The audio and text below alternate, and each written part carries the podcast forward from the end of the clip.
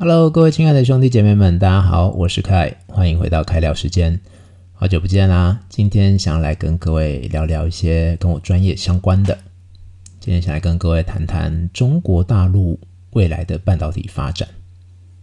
为什么会突然想要聊这么一个嗯严肃的话题呢？其实是因为最近有很多的亲朋好友拿着一些跟中国半导体产业相关的网络新闻。来问我的意见，来请我帮忙辨别真伪。那嗯，如果之前有在听我们节目的观众听众们，应该会知道，说我跟德荣都是服务于半导体产业的工程师，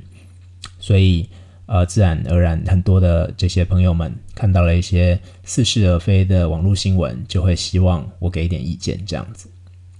那么最近呢，可能是因为美国严格限制对华为的供货了，所以。有很多的这种奇奇怪怪的假新闻，或者是半真半假的新闻跑出来。那大家知道，随着美国的这个进一步的限制华为的这种取得使用美国技术的产品的政策出炉呢，曾在今年第二季的时候，以五千五百八十万台的出货量，百分之二十的市占率，一度攻占全球智慧型手机市场占有率之王宝座的华为。被分析师认为，明年可能会被迫退出手机市场。毕竟，现在华为在关键的这些半导体元件几乎是嗯弹尽援绝的状态了。所以在这样的背景之下呢，最近网络上很明显的就出现了一些，我看大部分应该是来自于那些小粉红啦，一些吹嘘中国半导体实力的，或者是一些新成就的一些新闻。那包括成功开发出新的曝光技术啊，可以曝光五纳米的晶片。又或者是发展出新的碳基半导体，哦，讲的一副那个要超越世界的这种细基半导体指日可待这样子的样子。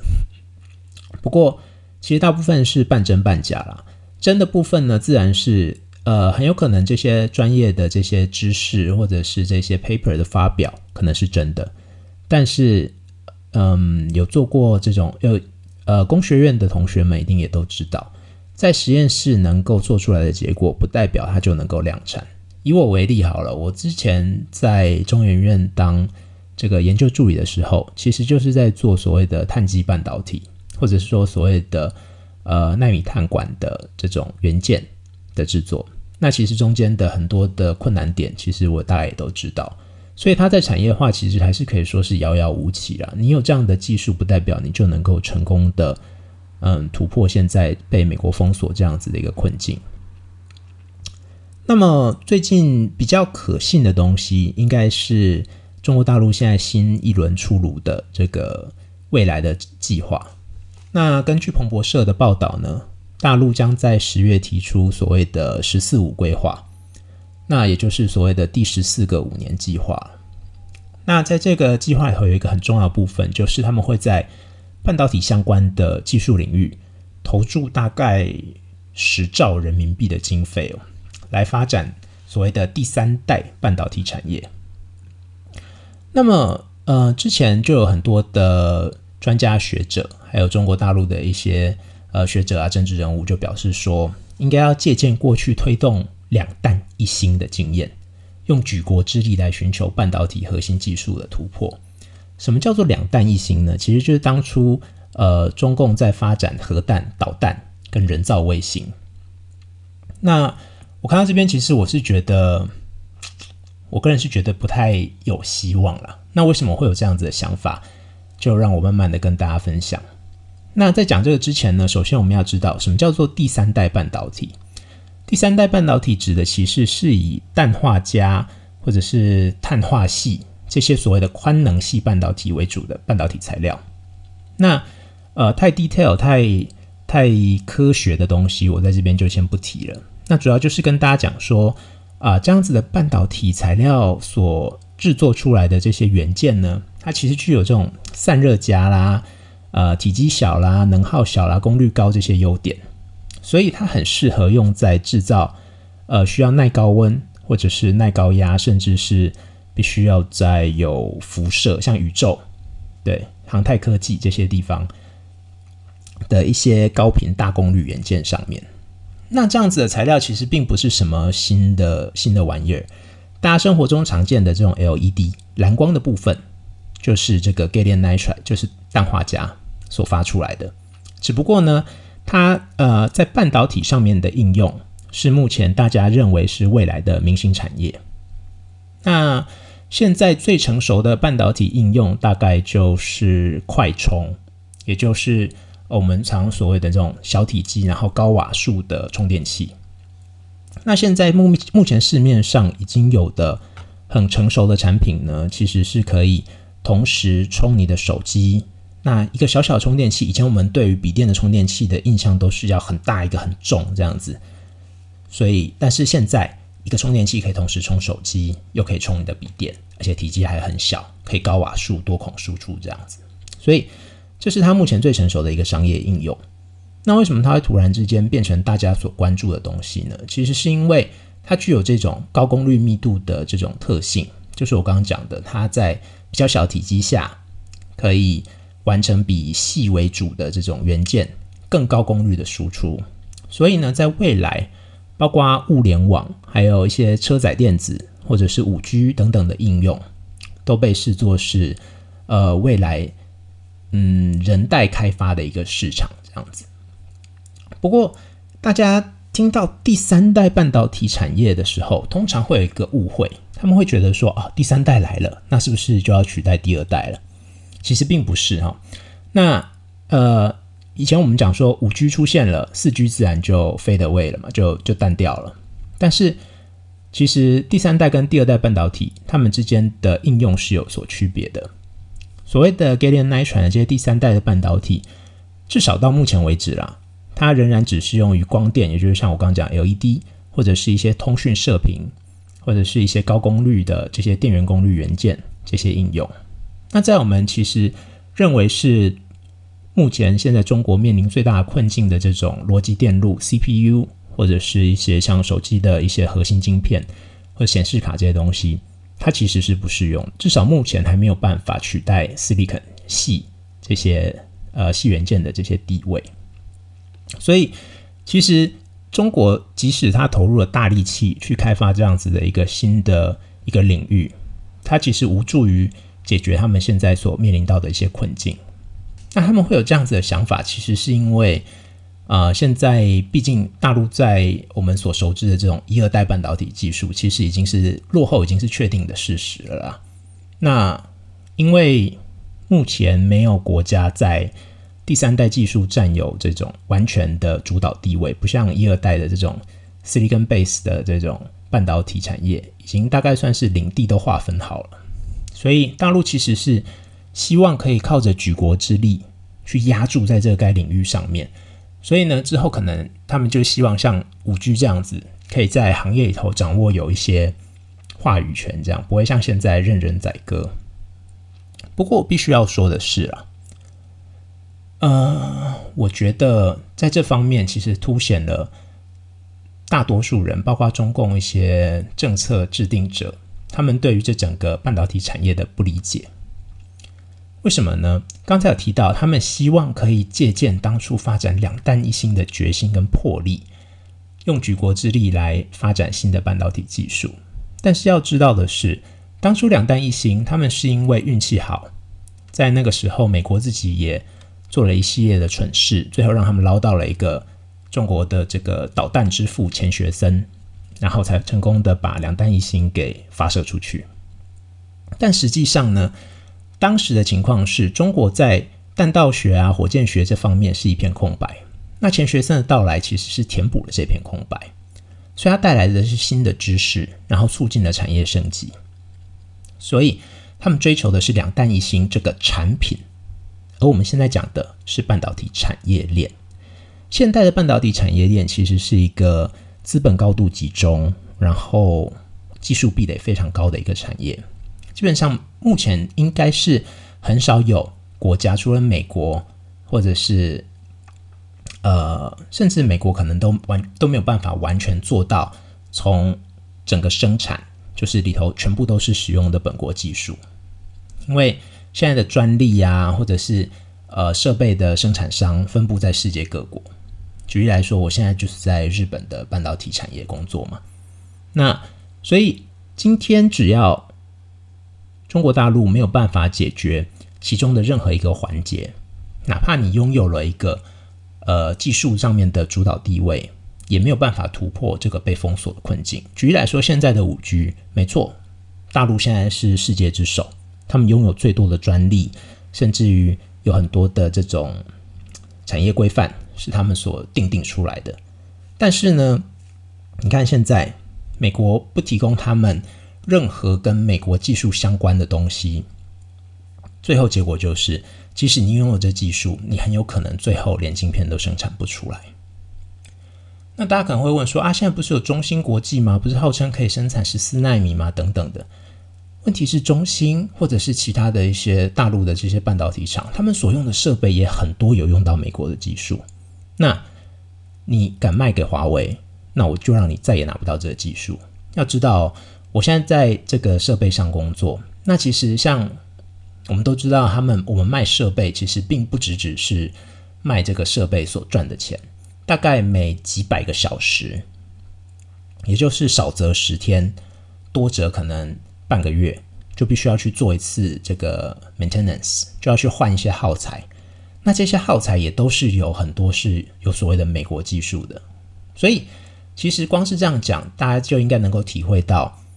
真正发展一个自产自销的这样子的一个产业链是有多困难的事情，尤其在现代这种高度专业分工，然后技术壁垒很高的这个半导体产业更是如此。然后再者，呃，谁说第三代半导体现在没有人有主导地位？其实第三代半导体听起来好像很新，但是其实很多的地方都已经有发展一段时间了啦，像包括在欧洲。就有德国的英飞凌或者是意法半导体，他们这些国际的这种 IDM 大厂，IDM 我之前有在另外一集的节目里头提过，就是所谓的从设计到销售一手掌握的这种上下游整合的大厂。那这些大厂呢，他们其实是一直有在做这个 gallium nitride 的元件，对，尤其像英飞凌，它是车载电子的龙头。那像意法半导体，它也在相关领域占有相当重要的地位。那包括像台积电，台积电呢，它也有提供这些六寸 gallium nitride 的代工服务。那最近呢，前阵子更是跟那个意法半导体签订了合作的这些契约，所以未来意法半导体会提供他们一些 gallium nitride 的一些生意，让他们进行代工。那同样的会一起去攻克一些技术上面的难题。那像台湾呐，有一些这种文茂啦、汉雷啊这些东西，其实也都有有有在跨入这个市场，所以其实这就有点像是你现在是班上落后的一个学生，你希望从现在开始急起直追，但是第一名读书比你读得更早，而且还更认真，所以其实我对于中国大陆他们能够能不能够从后迎头赶上，我个人是嗯不是太乐观。尤其除了半导体设备之外啊，你还要达到一定的良率，才有办法在供应链中，嗯，获利。那像这些 Silicon Carbide 啊，或者是 Gallium Nitride 这种第三代的半导体，目前成就是长晶的技术，其实还是蛮困难的。所以你即使拿到了那些设备，哪怕你这个美国选举结束之后，这个封锁结束，封锁取消，那你拿到这些设备。在初期产出的时候，这些参数调整，这些都是各家的厂商的 know how，所以并不是你想要突破就能够突破的。你良率可能要八九成，你才有办法获利。那你如果达不到这个良率的目标的话，其实一切都是镜花水月。那中国大陆一直以来啊，他们都有一种迷思，就是他们觉得他们他们很有自信，可以让任何的蓝海市场在一夕之间变成红海市场。举个最简单的例子，像之前的呃，我们台湾曾经也认为是明星产业的太阳能，或者是面板产业，基本上都是在中国大陆的这种高资本啦、呃国家之力支持啦，还有强大的内需市场啦，这些不对呃内外左右夹攻之下，最后变成夕阳产业，变成这种红海市场。所以他们一直觉得砸钱就可以解决这件事情，但是呃，对于半导体产业，尤其是高度技术壁垒的这个晶圆代工业，其实真的不是这么一回事。所以大家在看到相关的新闻的时候，其实可以不用太过的焦虑。有些东西其实，很多时候是他们的这些小粉红啊，或者是 呃嗯，算是外宣呐，对。那么再来提提他们的这个国家计划好了。既然讲到这个话题，那呃，习主席呢，大陆国家的习大大已经承诺了，到二零二五年的时候，会向包括无线网络啊、人工智慧等技术领域投入约十兆元，然后会在这些科研教育融资会有一连串的支持半导体产业的政策的这些措施。那就包括可能会有一些免征所呃企业所得税这些的相关的法条出炉。那他们的这个目的也非常的明显，就是希望由国家发动这个计划，来让嗯大陆这些相关半导体的产业遍地开花，然后希望可以出现一个呃好的结果这样子。那其实。这样子由国家所发动的这种投资计划，其实，在大陆常常是最后是失败收场的。那尤其像现在啊，呃，机体电路这种是这种产业，算是一个新时代的这种资讯产业的核心。那你如果想要拥有这种不受外国所控制的这种产业能力的话，你必须要拥有相对应的产业技术，来有跟其他产业、其他的这些公司。去做谈判的这种底气的这种本钱，像譬如说台积电，它就因为掌控了非常多独家的专利技术，所以它可以去跟像呃 Glo 呃 Global Foundry 啊，或者是跟 Intel 啦，甚至是跟 Apple 或者是 ARM 这些公司去谈相互授权，去谈技术交换。那大陆这种投钱的这种方式，其实常常会导致一系列的投机行为产生。那他们又急于在短时间内看到结果。其实常常会变成是啊，突然出现一波投资热潮，然后最后全部烂尾。像譬如说过去呃，这一个一个最简单的例子好了，像是他们的钢铁业，其实那时候因为国家政策的支援，所以其实真的是全中国都在搞炼钢厂，最后不止供过于求，而且很多产品其实是没有办法达到这个工业界的标准的，最后。倒的倒，然后出问题的出问题。那像现在呃，到这个二零二零年五月为止哈，从这个大陆的一些官方资讯可以得到，其实大概有三百零一个专案是从二零一六年到二零二零年这一段时间所出现的。那总投资额呢，超过了两兆元的人民币，但至少有三十八个项目陷入停摆。而且还包括很有名的成都的 Global Foundry 跟武汉红星，之前武汉红星之前也去找了这个呃蒋尚义台积的这个蒋爸去当他们的 CEO，那他们都出现了这些财务问题。那当然其中也受到一些疫情相关的影响，所以建厂变慢呐，这些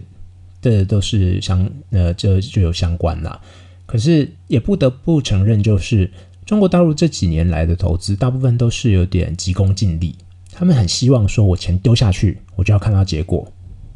但是半导体产业真的不是这么简单的，它有它的自己的 learning curve，它的学习曲线是没有办法急就章的。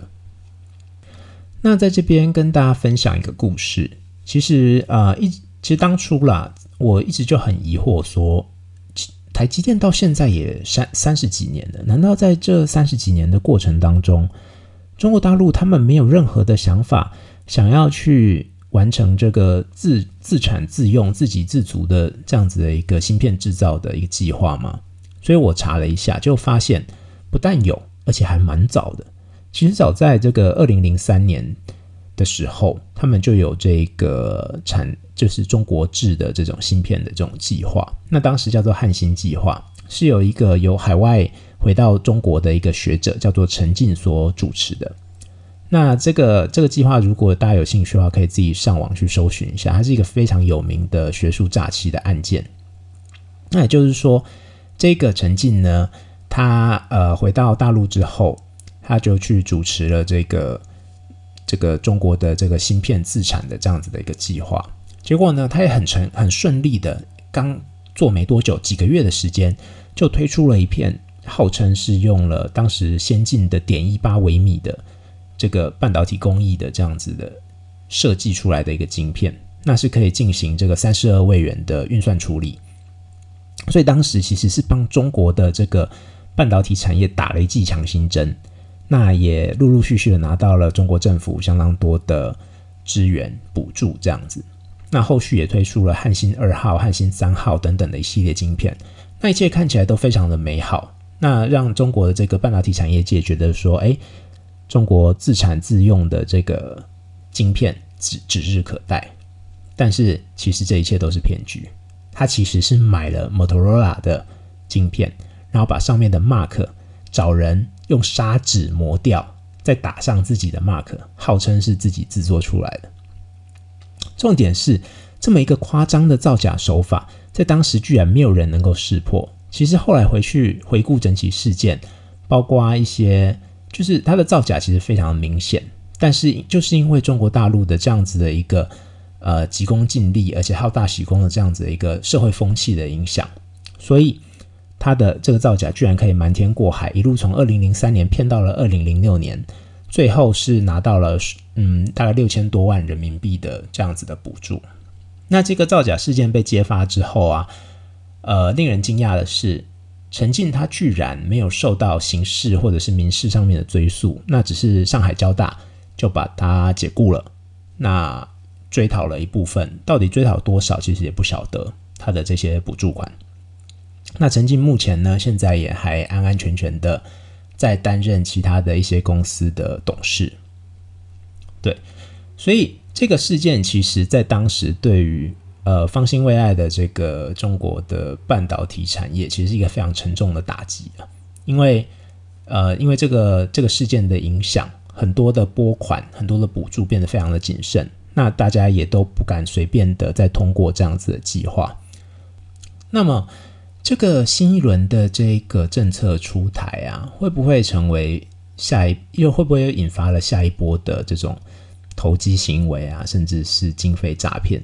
我个人认为是非常有可能的，因为其实根据我查到的这个数据显示，哈，今年光是一月到五月之间。大陆就新增了两万多家的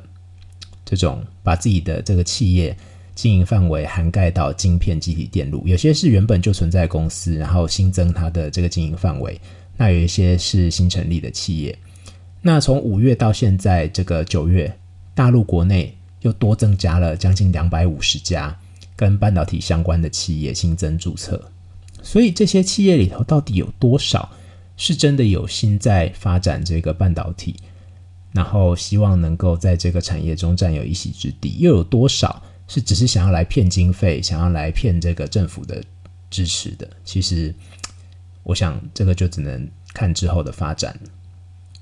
那么，来稍微总结一下今天所讲的内容好了。首先是技术的方面。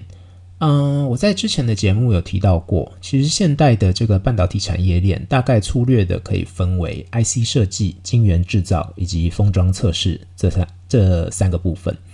那么目前台湾呢，主要是在这个晶圆制造跟封装测试上面有相当大的优势，都算是世界领先的地位。那么大陆现在在这个 IC 设计的方面，大概是算是有跟上世界的脚步。所以，这在未来的一段期间内呢，可能他们可以呃有很好的发展。但是，如果说在美国不断的维持这样子技术封锁的状况底下的话，其实他们的发展也是算是会停滞不前。因为要知道，包括现在很多 IC 设计的软体，其实也都是属于美国技术的一部分。那虽然我我曾我在网络上面有看到一些小粉红的发言，让我觉得很好笑了。他们说，当初呃刚开始发展这个晶圆制造的时候，他们可以用手绘电路图，现在当然也可以。要知道哦，现在动不动就是几十层的这个晶圆，呃，so sorry，现在动不动就是几十层的这个机体电路，那每一层也都是这么这么密的这个 scale，在一片指甲盖的这个大小上面的晶片，可能是上亿、数亿个。这样子的 device，请问你要怎么用手画？所以基本上是不可能的。所以呢，呃，在这个发展部分，如果他们没有办法突破这个美国封锁的话，其实还是会免不了会受制于人。OK，再来是这个第三代半导体的部分。中国现在新的政策就是打定主意要扶植第三代半导体，然后呢，要让中国的这个半导体产业，它没有办法在原先的这种设备的设备的这个产业的部分差一足，没有办法达到第一代、第二代半导体这样子的自给自足的这样的一个目标。他们就寄望在这个第三代半导体找回话语权，然后让他们有跟外国公司谈判的本钱。那在这一块部分呢，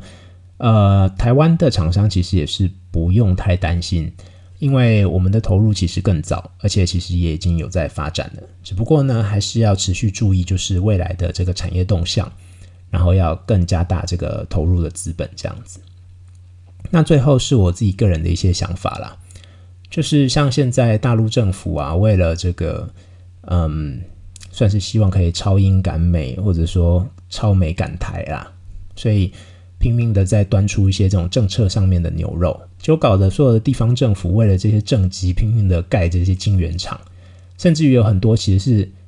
这些私人或者就是官方或者是私人先行出资，然后一边整地盖厂房，然后再去找金主，就搞到最后，万一一个地方没有接好，资金断裂，就变成烂尾。那甚至于很多根本就只是趁着这一波热潮跟官方要政策去欺骗经费跟土地。所以我觉得，其实中国现在在很多地方都希望有这种弯道超车的这种效果，尤其是他们在五 G 上面有获得成功的经验之后。但是有很多东西的呃学习曲线是不容忽视的啦。如果一直用这种急功近利的做法去希望说哦我投钱或者是我并购就可以得到结果的话，很多时候是事倍功半。那如果他们不改善这种他们在世界上面的这种地位的话，其实他们在所有的产业，尤其是未来的一些高科技产业上面受制于人，我觉得还是无法避免了。那以上就是今天我想跟大家分享的内容。那顺带一提，在关于我们的这个备注栏里面呢，我们其实都有放上我们的 email address。如果大家有想听的 topic，或者是有一些意见想跟我们反映的话，也很欢迎写信给我跟德荣哦。今天就先到这啦，拜拜。